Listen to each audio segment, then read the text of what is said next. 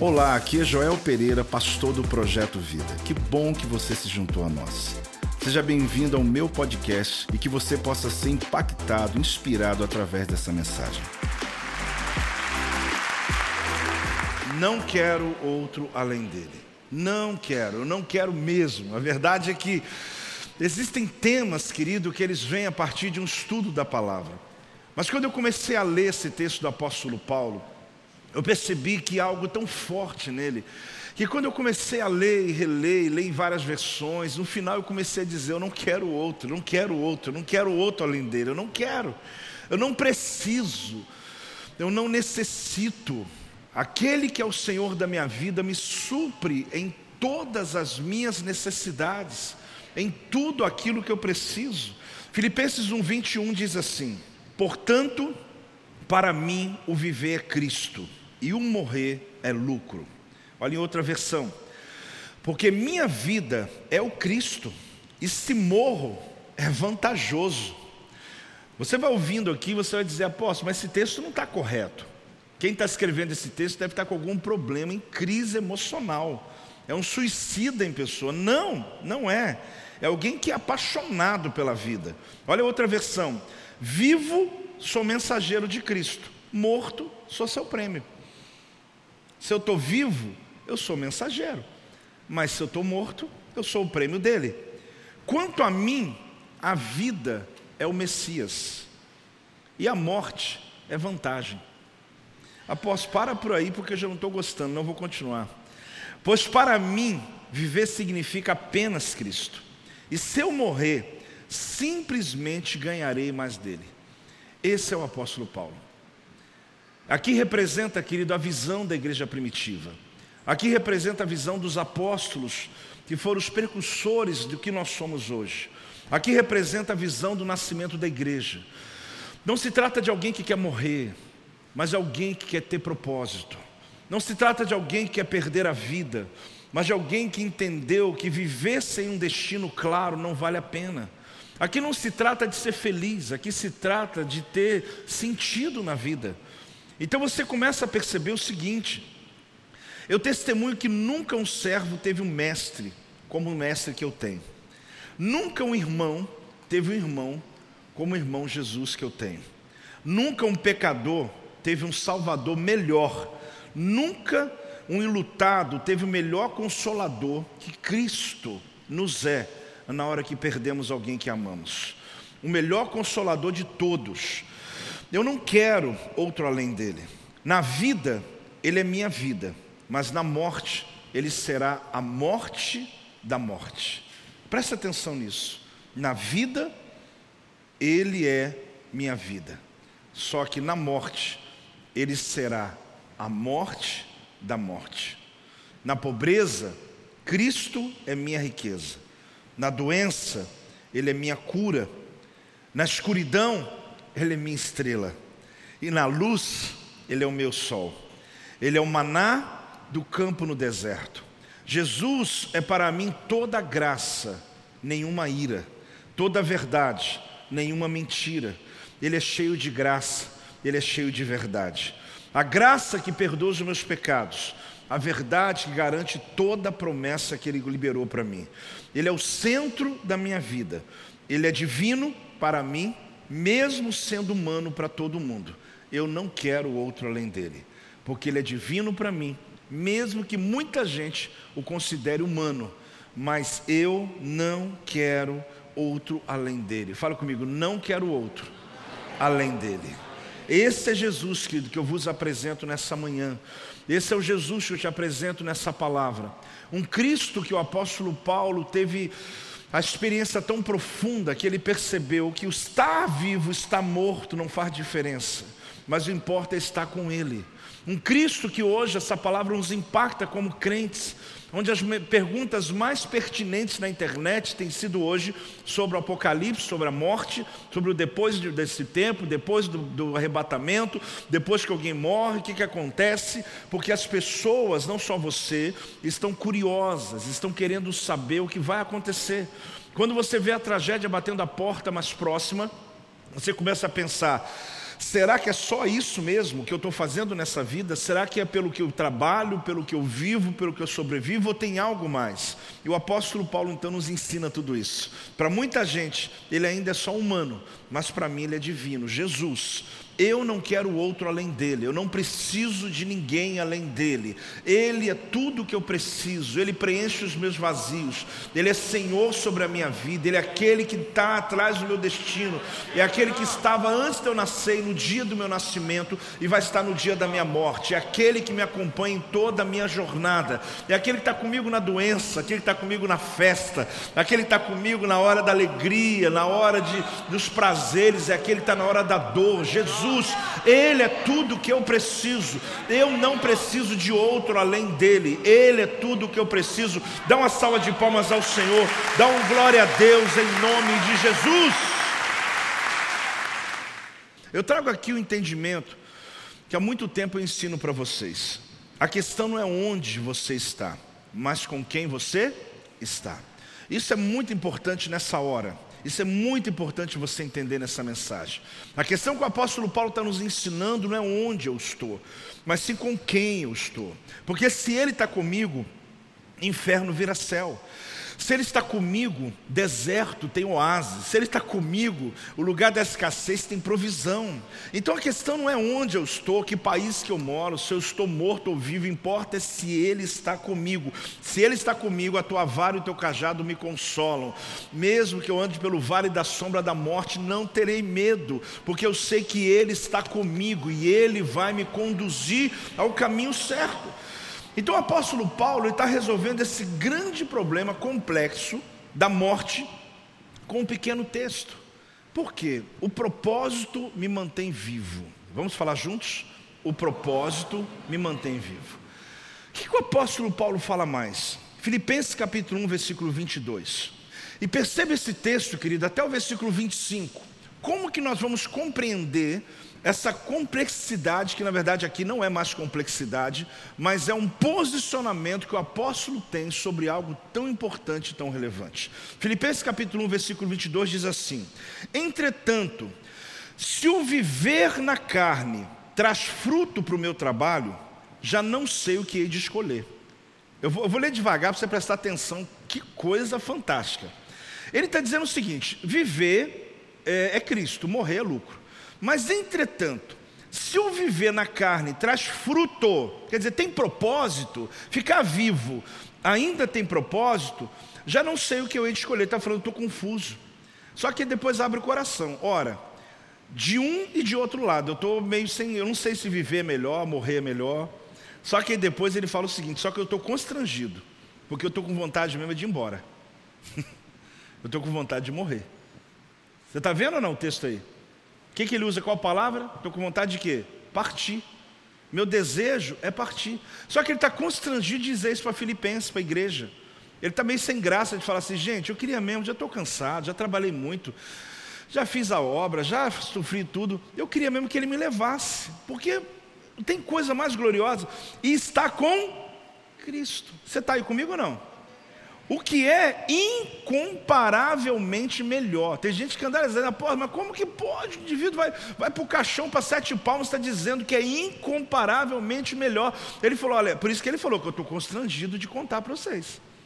O apóstolo Paulo está dizendo, eu estou constrangido de falar isso porque é muito melhor. Só que a gente que tem esse medo da morte, o medo, quer viver, viver, viver, por quê? Porque você, ah, posso trabalhar tanto para ter o que tenho, agora eu quero usufruir do que eu tenho. Meu Deus, você não está entendendo o que espera a gente. Ah, mas então o discurso é para a gente morrer. Não! Meu discurso é para você cumprir o seu propósito antes de morrer. Tem alguém entendendo ou não? Vamos continuar lendo? Vamos lá? Eu parei aqui, ó tendo desejo de partir, está com Cristo, o que é incomparavelmente melhor. Mas, olha que forte, gente. Mas, por vossa causa, é mais necessário o quê? Ficar vivo. Então, é, é, mais ou menos isso que você tem que falar, Senhor. Eu, eu podia até ir já, mas eu tenho tanta coisa para fazer ainda. Eu tenho tanta gente para ajudar. Eu tenho tanto discípulo que está olhando para mim ainda, que precisa de eu conduzi-lo a Cristo. Eu tenho minhas células para cuidar, posso, eu não tenho nada disso. Então hoje é um dia de você pensar na vida. Porque você não tem nada, você está vivendo para quê então? Ah, estou vivendo para ganhar dinheiro. Tá, vamos lá. Estou vivendo para. Tem pecado nisso? Não. Que o propósito talvez seja esse então. Mas então faça isso tornar algo de honra. Olhe bem, mas por vossa causa é mais necessário permanecer na carne. E convencido disso, você viu que ele estava em dúvida lá atrás? Ele falou: estou em dúvida qual o caminho que eu escolho. A meu desejo é partir, mas convencido disso, estou certo de que ficarei de pé, é, ficarei e permanecerei com todos vós, para o vosso progresso e gozo da fé. Irmãos, olha aqui para mim. Ele está preso, vai ser julgado ainda, e começa a fazer uma oração. E fala: Deus, se o senhor quer me julgar aqui para ser decapitado, que era o que ele sofreria, está resolvido. Só que quando eu penso na igreja de Filipenses, eu sei que eu não vou morrer hoje não, porque eu sei que eu tenho coisas para fazer lá ainda. Então amanhã ou daqui uns dias vamos só abrir essa prisão e eu vou voltar. Olha que certeza que esse homem tem, porque o propósito, querido, olhe bem, o propósito é que define as coisas na sua vida. O propósito me mantém vivo. Vamos falar juntos? O propósito me mantém vivo. Está claro aqui no texto, irmãos. Não, eu posso até ir. Aliás, o meu desejo é até ir. Mas eu queria dizer que, na verdade, sabendo do que eu tenho para fazer ainda, eu sei que ainda não está minha hora, eu sei que eu ainda tenho que cumprir uma missão extraordinária nessa terra. E hoje, dois mil anos depois, essa igreja está ouvindo a mensagem desse apóstolo Paulo. Querido, que nós possamos olhar para a nossa vida e fazer como ele. Eu estou vivo porque ainda tenho um propósito a cumprir nessa terra. Não estou vivo só porque é minha vaidade, não estou vivo só porque eu quero aproveitar a vida, não estou vivo só porque está gostoso demais. Não, é porque a minha vida tem um sentido na vida de outras pessoas, a minha existência faz diferença na vida de outros. Hoje Deus traz um batismo de propósito sobre esta igreja, sobre este lugar. Você pode se expressar, pode dar um glória a Deus, pode dar salva de palmas ao Senhor, em nome de Jesus. Olha interessante, a vida é aquilo para que estamos vivos. Vamos falar juntos? A vida é aquilo para que estamos vivos. Então, o que é a vida? aquilo para que você está vivo. Então a vida tem um sentido mais amplo, não é só respirar. O que mais nos interessa, querido, representa a vida para nós. O que mais interessa para você? Caderno dos sonhos, o que você mais escreve? O que mais você anseia quando você vai dormir, perde o sono e fica pensando: eu quero comprar, eu quero fazer, eu quero ter, eu quero ser? O que mais mexe com você? A verdade é aquilo que mais você se interessa, isso é a vida para você. Apóstolo, eu fico o tempo todo pensando o que, é que eu vou comer. Então a vida é essa para você. É comer. É isso. E o que, que você faz? Trabalha para comprar comida e comer. Agora, será que faz sentido? Isso é meio animal, né? Isso é meio animal, isso não tem sentido. Só que muita gente já entrou num círculo, um círculo vicioso na vida em relação a algumas causas. Eu vivo pelos meus filhos, ok, lindo, mas é só isso. Apóstolo, está dizendo que meu filho é só isso? Sim, mas é só isso. Porque um dia também eles vão se, se, seguir a vida deles, vão se casar, vão seguir o caminho deles, e você vai morrer depois disso, então acabou. Não, a vida é muito mais do que aquilo que você está vendo. Então nós somos a lente de algo que o mundo precisa ver. Eu já dei essa, essa história aqui. Você já viu aquele brinquedinho quebrado que teu filho não liga mais, mas o dia que o primo visitou a casa e pegou aquele carrinho sem roda e começou a brincar, teu filho falou: É meu, me dá aqui. Porque normalmente aquilo que você valoriza, outras pessoas também dão valor. Existem coisas, querido, que têm tremendo valor, só que você não dá valor nenhum. E por isso outros também não dão valor. Quando você valoriza o dinheiro muito mais do que a própria vida, é o que você vai criar na sua casa e à sua volta. Mas aquilo que você valoriza é o que vai ser importante na sua família, é o que vai ser importante na sua casa. É interessante perceber aqui, querido, que as estrelas, elas são infinitamente maiores do que um telescópio. Eu tenho um telescópio lá em casa, ganhei do pastor Elson, está lá na minha sala. Até eu estou tentando aprender a usar, mas está lá. Lindo ele, é pelo menos profético. É, um telescópio, ele é infinitamente menor do que as estrelas, mas são eles que nos aproximam das estrelas. Está entendendo isso? É um objeto pequeno, ou então pode ser aquele da NASA, aquele, aquele enorme. ah, dos astrônomos, mas ele é infinitamente, ele é um cisco, ele é um nada diante do tamanho da estrela. Só que é ele que deixa você ter a capacidade de enxergar com mais detalhes uma estrela, assim como eu e você. Nós somos um nada diante do Deus, nós somos uma, uma faísca diante de Cristo, querido. Só que você é o telescópio na terra, que quem quer enxergar Cristo, ele olha para você. Por isso que Paulo está dizendo: Senhor, eu sou só o corpo que o Senhor deu aqui para fazer a obra. Se eu estiver fazendo direitinho, me mantenha aqui um pouco mais. Mas também se estiver acabado, me leva. Mas eu sou apenas um telescópio para enxergar algo tão grande. Querido, você é a lente que as pessoas vão olhar para enxergar o que eles precisam enxergar. Muitas pessoas estão perdidas, mas quando olha para você se lembra de Deus. Muitas pessoas estão buscando sobreviver, mas quando olha a tua história vão se lembrar que existe um Criador. Você é esse telescópio de Deus na terra. Ao contrário, também é verdadeiro. Existem coisas tão pequenas que é necessário um microscópio para poder enxergar o tão pequeno. As pessoas estão vendo Deus de tão longe, um Cristo tão distante, um cristianismo tão distante, que quando as pessoas olharem para você, elas vão enxergar aquilo que é tão pequeno se tornar grande para elas. Você é a lente de Deus na terra. Quando as pessoas olharem para você, elas vão enxergar Cristo. Dá um glória a Deus em nome de Jesus. Só que o apóstolo Paulo diz uma frase que é muito forte: é por causa de vocês. Vamos falar juntos? É por causa de vocês. Ele conseguiu organizar a vida dele, entender a vida dele para um propósito. Ele começou a perceber o seguinte: eu quero voltar para casa. Ele estava preso para morrer. Ele pensou assim: ah, eu queria tanto voltar para casa para dormir na minha cama de novo.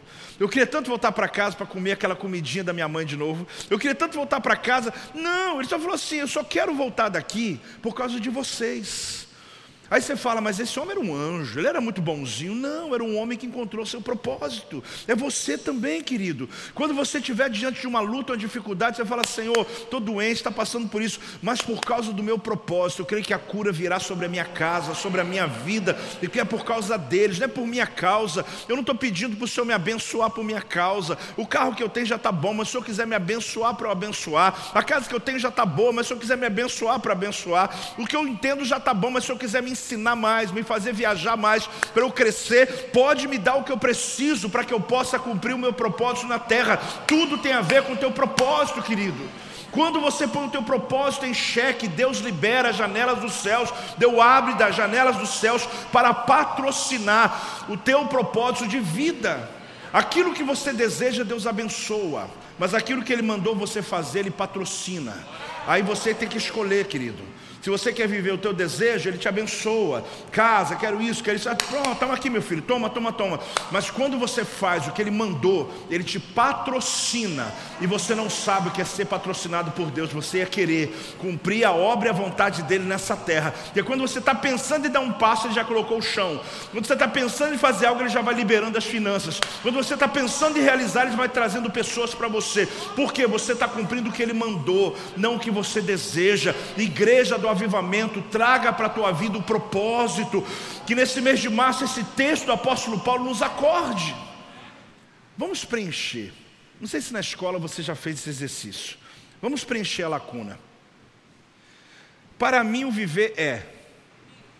Aí você fala, apóstolo, Cristo está correto, mas pode não ser o que você está dizendo.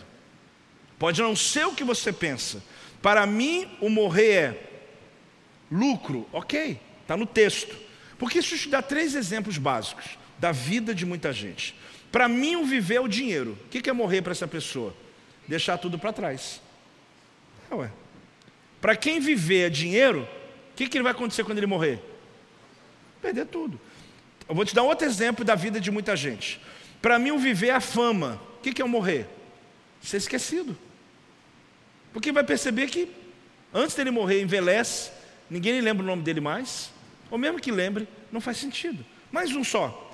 Para mim, o viver é poder. Já viu como tem gente que luta pelo poder? Ele quer ter poder. Mas o morrer é o quê? Perder tudo. Então você descobre o que é viver para você e o que é morrer para você. Porque talvez você está brigando por uma coisa que vai ficar tudo para trás. E o tesouro do céu, querido, é um tesouro que a traça e a ferrugem não corrói. Os valores dos céus, quando você cumpre o plano de Deus, você entende que isso vai permanecer para sempre. Então a Bíblia diz assim que nós vamos estar com Ele. Nós vamos orar, mas eu quero que você leia comigo 1 João, capítulo 3, versículo 2. Porque o fato é que logo após a morte, nós vamos estar com Ele. Por isso que tem gente que pergunta assim, apóstolo, mas a pessoa que morreu hoje em Cristo, eu perdi uma pessoa amada. Nós perdemos alguém amado agora quinta-feira à tarde. Onde que essa pessoa está hoje? Com Cristo. Ela está num ambiente muito infinitamente melhor do que nós estamos. Mas nós nos alegramos com a morte dela? Não. Sentimos saudade, sentimos dor, esse corpo aqui sente, não tem jeito, vamos sentir falta, vamos lembrar e chorar. Enquanto estamos aqui, a dor vai continuar conosco. Mas quem partiu, querido, pode acreditar. 1 João 3,2 diz assim: Amados, agora somos filhos de Deus e ainda não se manifestou o que havemos de ser.